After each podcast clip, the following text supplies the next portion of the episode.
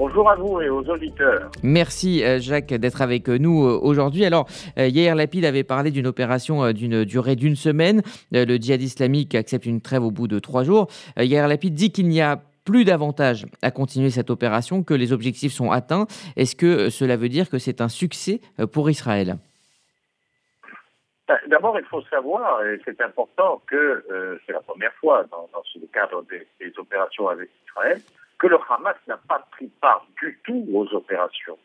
Et c'est un petit peu pour satisfaire la demande du Hamas que l'opération a été terminée plus vite.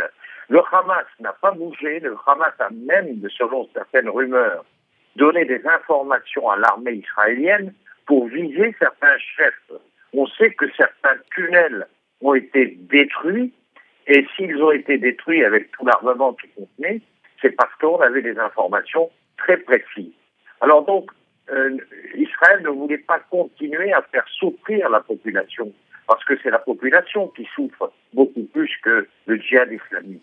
Et donc c'est pour ça qu'il a mis fin rapidement à cette opération, qui, parce que déjà, il estime que 97% des objectifs ont été atteints. Ce qu'il fallait dans cette affaire, c'est que tous les, tous les deux ans, il y a une opération parce que tous les deux ans, eh bien, le matériel est reconstruit à Gaza.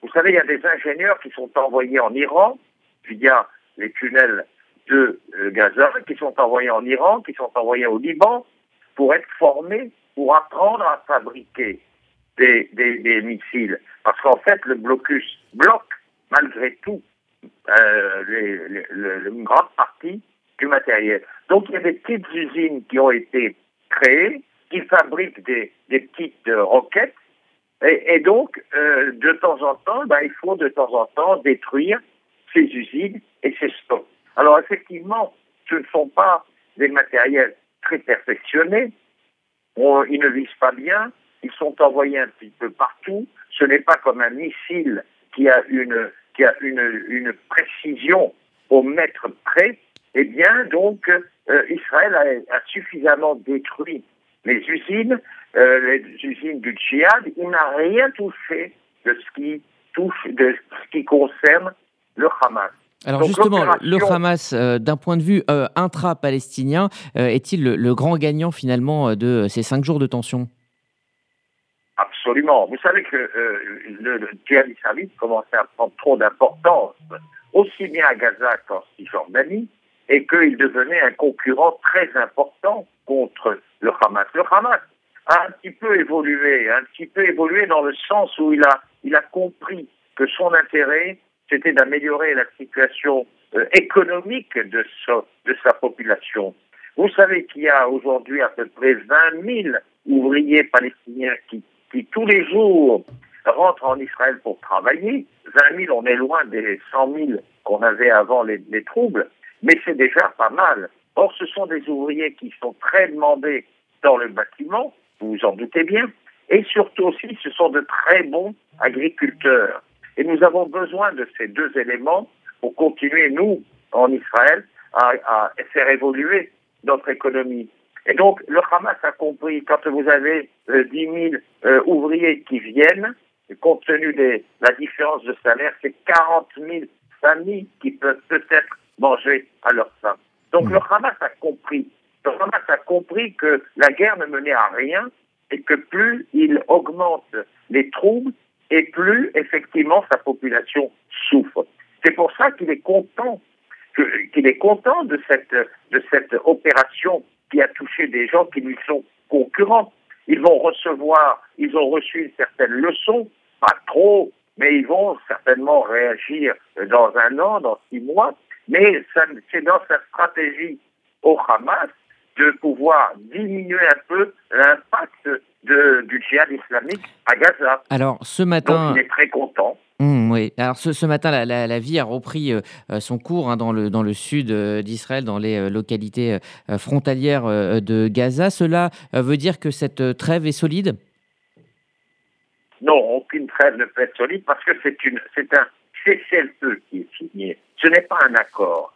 Tant que nous ne signons pas un accord officiel euh, face à face avec les je dirais, les groupes terroristes, on n'arrivera jamais. Pour l'instant, c'est par l'intermédiaire de, de l'Égypte que, sans que les belligérants se rencontrent, qu'un cessez-le-feu a été admis. Donc, tant qu'il n'y a pas un accord officiel, un accord de paix ou au moins un accord de fin de belligérance, eh bien, on ne peut pas dire que nous, aurons le calme. Alors, on a le calme comme toutes les fois pendant six mois, pendant un an. Je pense que là, le djihad islamique a pris un grand coup.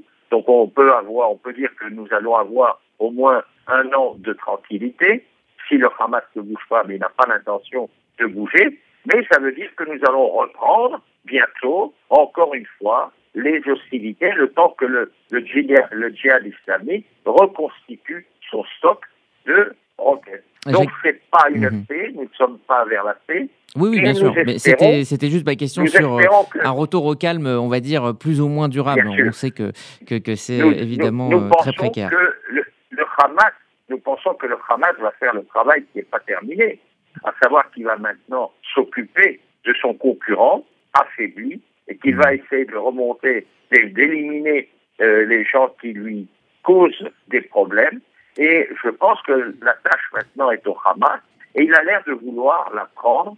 Euh, il suffit simplement de voir toutes les déclarations euh, peu belliqueuses qu'on a eues pendant ces événements, ou mhm. même ou même les grands chefs qui sont à l'étranger dans de beaux hôtels de luxe, qui ont dit oui, le, le, le, Hamas ne bougera pas, mais, mais nous sommes solidaires de nos frères palestiniens. Mhm. Solidaires, bien sûr, tout le monde est euh, solidaire. Jacques ils n'ont pas levé le Ouais, en, quelques mots, il nous reste un tout petit peu de temps juste euh, pour, pour vous poser cette question sur l'impact sur la campagne israélienne. On sait très bien euh, que d'ici euh, quelques mois, 1er novembre, les Israéliens vont retourner aux urnes. Cette campagne a été menée dans une vraie union nationale et plutôt de manière intelligente par Yair Lapid. Est-ce que cela peut jouer sur la campagne?